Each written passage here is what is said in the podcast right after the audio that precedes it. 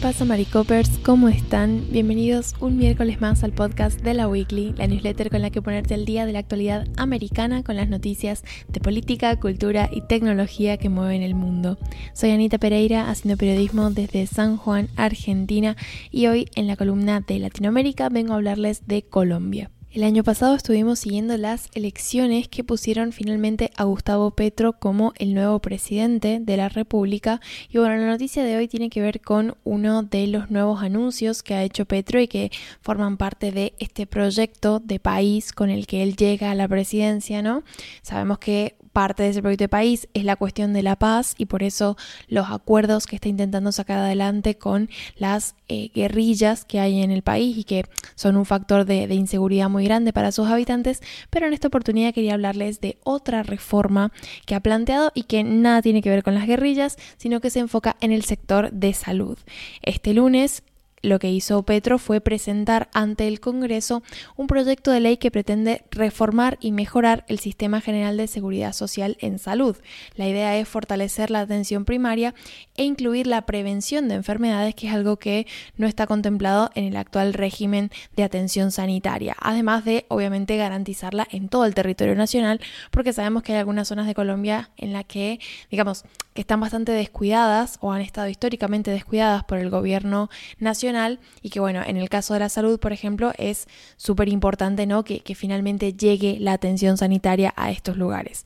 La propuesta se llama El cambio hacia una salud para la vida, tiene 152 artículos y se rige por el principio de universalidad, que es una garantía de que cualquier colombiano puede acceder y que no, digamos, no fomenta ningún tipo de exclusión, sea basado en lo económico o sea basado en cualquier otro criterio, pero principalmente el económico, digamos, porque el actual régimen, en realidad, ahora lo voy a explicar un poco mejor, pero digamos, tiene mucho de este, de este componente de discriminación, ¿no? Que finalmente impide que muchos colombianos accedan a una atención sanitaria debido a esta cuestión.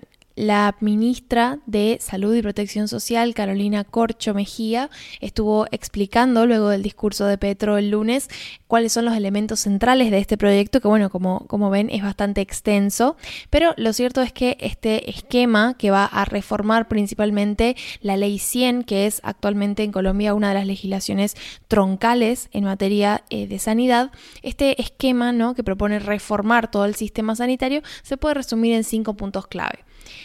El primero de esos cinco puntos tiene que ver con una administración transparente de los recursos públicos que se destinan al cuidado de la vida. Lo que dijo la ministra es que se va a tratar de recuperar el manejo equitativo de los recursos públicos en la salud, se le va a dar un mayor, eh, digamos, un mayor rol, un mayor papel al Estado, pero no solamente el Estado, sino que el Estado va a tener el acompañamiento de la sociedad civil y organizaciones científicas, sociales y de la ciudadanía que un poco van a servir de garantía para este manejo equitativo que propone la reforma. En segundo lugar, tenemos el servicio de atención primaria en salud, incluyendo prevención y rehabilitación en todo el territorio nacional.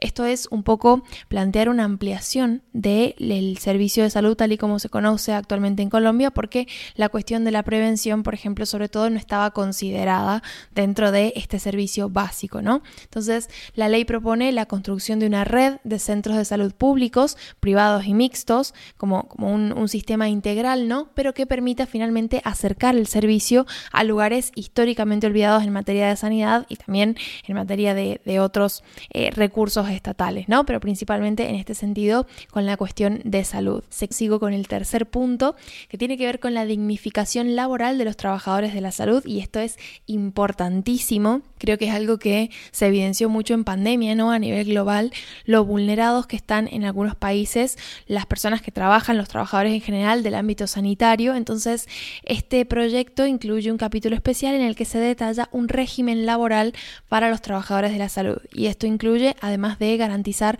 condiciones dignas de trabajo que tienen que ver, bueno, la cuestión salarial, ¿no? Como eh, piso básico, pero eh, me, me, interesó mucho la parte en la que hablan de mejorar las condiciones en las que o sea, mejorar las posibilidades de incrementar la formación profesional de estas personas. Entonces, em, no solamente se está pensando en que el trabajo en el área de salud sea trabajo digno, sino también en eh, proporcionar a los trabajadores de la salud posibilidades para seguir creciendo y seguir eh, desarrollando su conocimiento ¿no? y su área de acción en este ámbito, lo cual me parece bastante, bastante interesante como propuesta ¿no? de, de sistema reforma macro. En cuarto lugar, o sea, digamos el cuarto punto, tiene que ver con la inclusión de determinantes sociales en las, en las consideraciones respecto a la salud pública. ¿Qué significa esto? Hay uno de los primeros capítulos ¿no? en los que se habla de los determinantes sociales, es decir, la serie de factores a nivel social que acompañan a la salud y que finalmente terminan condicionando la, digamos, la, demanda en, en términos de salud y bueno, forman parte como de, la estrategia que está teniendo el nivel el, gobierno nacional para abordar la cuestión de salud. Puntualmente, con un ejemplo creo que se aclara un poco mejor, pero por ejemplo, están hablando de la cuestión del acceso al agua potable, de la soberanía alimentaria, del medio ambiente, todas cuestiones que finalmente influyen en que haya personas que demanden más una atención sanitaria que otras. Entonces, lo que entiende eh, esta visión que está teniendo la administración de Petro es que destinando recursos a controlar o a un poco eh, eh, trabajar sobre estos determinantes sociales, también se contribuye a la salud y a la gestión de la salud pública en el país. Entonces, una de las cuestiones que propone la ley es la configuración de una comisión, por ejemplo, que va a trabajar puntualmente con los determinantes sociales y con políticas públicas para el abordaje de estos determinantes sociales, en, digamos, y su influencia ¿no? en la cuestión de la salud.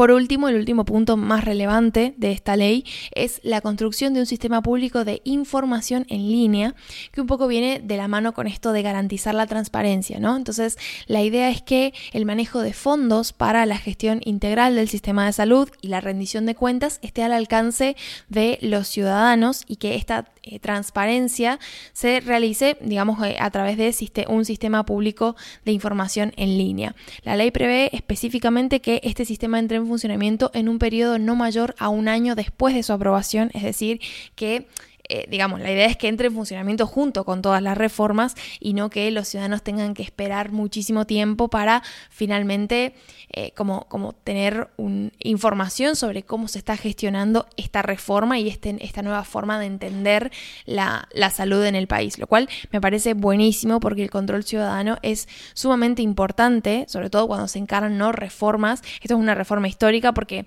la actual ley, la ley 100, que como les decía es una legislación troncal en materia materia de salud en el país se aprobó en el 93. Entonces, hace 30 mm, años de la última, la última reforma en materia de salud, por lo, cual, por lo tanto, lo que está proponiendo Petro es un cambio en la manera en la que se concibe la salud a nivel nacional y está buenísimo que eso venga acompañado de la posibilidad de que la ciudadanía supervise y controle a través de, por ejemplo, este sistema de, de información en línea qué se está haciendo con los fondos y cómo se están encarando todas estas reformas.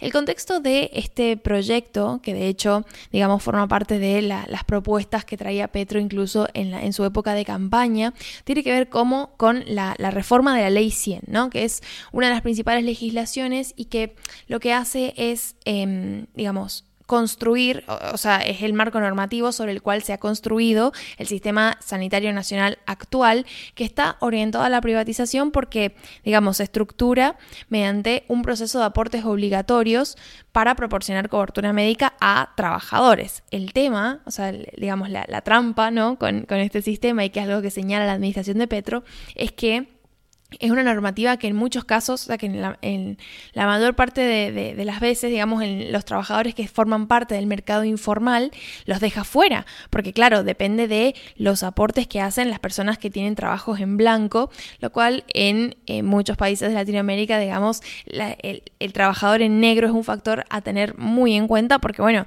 hay mucho trabajador que, no está em, legalizado o que no está en papeles digamos. Entonces, em, este marco normativo lo que hace es vetar de la atención sanitaria a las personas que trabajan en negro o que no están en el no forman parte del mercado formal. Y eso sabemos que en la mayor parte de las veces no es una elección propia, sino que tiene que ver con las posibilidades de inserción laboral que tienen las, personas, digamos, en, base a sus recursos, sus ámbitos, el lugar donde viven y demás.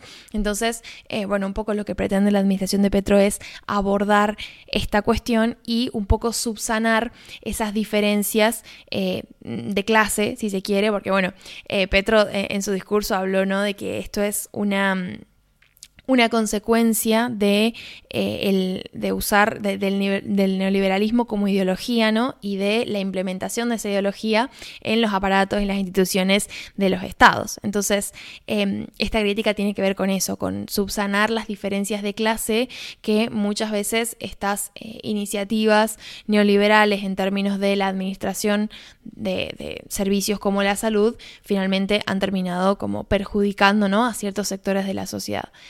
Finalmente, lo, digamos, en lo, en lo que nos quedamos con esta noticia es el hecho de que este proyecto, como todo proyecto de ley, tiene que pasar por el Congreso. Entonces, todavía lo aguardan cuatro debates en las dos cámaras del legislativo, donde lógicamente puede sufrir modificaciones y el, proyecto, digamos, si se aprueba, contando con que se apruebe en el Congreso, de todas formas eh, puede ser eh, modificado antes que Petro lo promulgue. Entonces, quizás algunas de estas cuestiones que he mencionado ahora no llegan a la fase final del proyecto. Como se tratan de cuestiones estructurales, yo creo que o bien se adopta, digamos, en general esta visión, o bien no.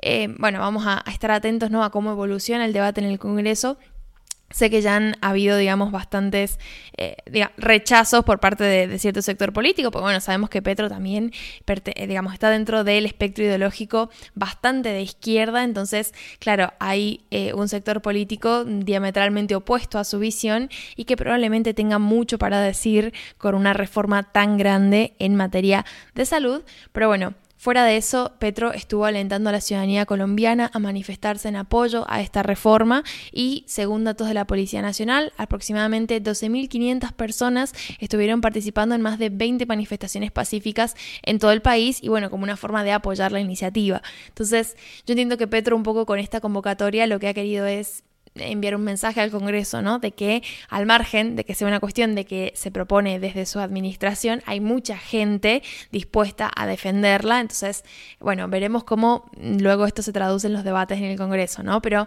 de entrada me parece algo muy interesante y que definitivamente puede, o sea, tiene toda la, la oportunidad de cambiar el curso en materia de calidad de vida en el país y en Colombia, sobre todo en los sectores más alejados del centro, ¿no? Me, acuerdo cuando hablábamos del tema de las elecciones eh, y el hecho de que hubiera ganado Petro, que es un candidato que viene de mm, los sectores más de las afueras, ¿no? De Colombia y que ese tipo de ciudadanía tiene unas necesidades que históricamente no han estado contempladas en la agenda política de candidatos que surgían de la parte más céntrica, más urbana del país. Entonces, creo que esta reforma sí que podría significar un cambio cualitativo para muchos de estos habitantes que viven en la zona eh, eh periférica, ¿no? en, la periferia de Colombia. Em, y bueno, que finalmente son estas personas también las que probablemente hayan eh, salido y hayan formado parte de estas manifestaciones en favor de la ley. Pero bueno, resta ver qué pasa en el Congreso, así que con esto me retiro y los dejo con Emilio que les trae los titulares. ¿Qué tal, Maricopes? ¿Cómo estáis? Pues yo traigo dos titulares desde Estados Unidos, el primero por una falsa o falsas alarmas, porque los tres objetos voladores no identificados que la Fuerza Aérea estadounidense ha derribado en la última semana podrían ser inofensivos. Esos tres ovni son diferentes al supuesto globo espía chino que Joe Biden mandó a batir el pasado 5 de febrero sobre la costa de South Carolina. El avistamiento del globo chino desencadenó una crisis diplomática con el gobierno de Xi Jinping y provocó las críticas de los republicanos, que atacaron a Biden por haber dejado que el objeto sobrevolara el espacio aéreo estadounidense durante tanto tiempo. La reacción de la Casa Blanca ha sido a todas luces desproporcionada, derribando hasta tres nuevos objetos sobre los cielos de Alaska, Canadá y Michigan sin saber previamente qué eran o qué hacían ahí. Este martes, el director del Consejo de Seguridad Nacional de la Casa Blanca sugirió que los tres objetos abatidos en la última semana podrían ser aparatos civiles. Por ahora, las autoridades han sido incapaces de encontrar ninguna prueba que conecte a los nuevos objetos con China o ningún otro poder extranjero. Entre las sospechas cabe la posibilidad de que los objetos fueran dispositivos comerciales, globos de investigación, o incluso basura aérea, algún proyecto de instituto o algo así. Las autoridades en cualquier caso siguen intentando dar con todos los restos de los objetos abatidos y así poder investigar mejor el origen y las capacidades de los mismos si es que tienen alguna. Y termino en Michigan porque un hombre de 43 años asesinó a tres personas e hirió de gravedad a otras cinco en un nuevo tiroteo masivo en una universidad estadounidense. El ataque se produjo en dos edificios del campus de Michigan State University, en la ciudad de Lansing. Todavía se desconoce el motivo de la matanza. Tirador tenía una sentencia previa por posesión indebida de arma de fuego, aunque ya había cumplido con los meses de libertad condicional y estaba asistiendo a, la clase, a las clases de terapia que tenía previsto cumplir. Los investigadores están intentando descifrar por qué llevó a cabo el tiroteo en Michigan State, teniendo en cuenta que portaba una nota con amenazas a colegios de Nueva Jersey, a cientos de kilómetros de distancia. El tirador, por cierto, se suicidó después del tiroteo. En lo que va de 2023, Estados Unidos acumula ya 71 tiroteos masivos. Esto es, tiroteos en los que fallecen o son heridas al menos cuatro personas. Ningún país desarrollado se acerca a esas cifras. Entre los estudiantes que han sobrevivido al tiroteo del lunes hay quienes han vivido tiroteos masivos anteriores, incluidos uno hace poco más de un año en el Instituto Oxford High School cerca de Detroit. La alumna de Michigan State, que se ha hecho viral en TikTok diciendo que ella también sobrevivió al tiroteo masivo de Sandy Hook, uno de los peores de la historia de Estados Unidos, donde se asesinaron a 26 personas, muchos de ellos niños, no ha querido ser entrevistada. Gretchen Whitmer, gobernadora demócrata de Michigan, tiene previsto ayudarse de las cámaras legislativas del Estado, donde su partido tiene mayoría, para aprobar medidas para un mayor control de armas en el Estado. Veremos si consiguen sacarlo adelante. Eso es todo por mi parte en esta ocasión. Os dejo con la musiquita y me escucháis mañana con una nueva columna sobre tecnología. Hasta luego.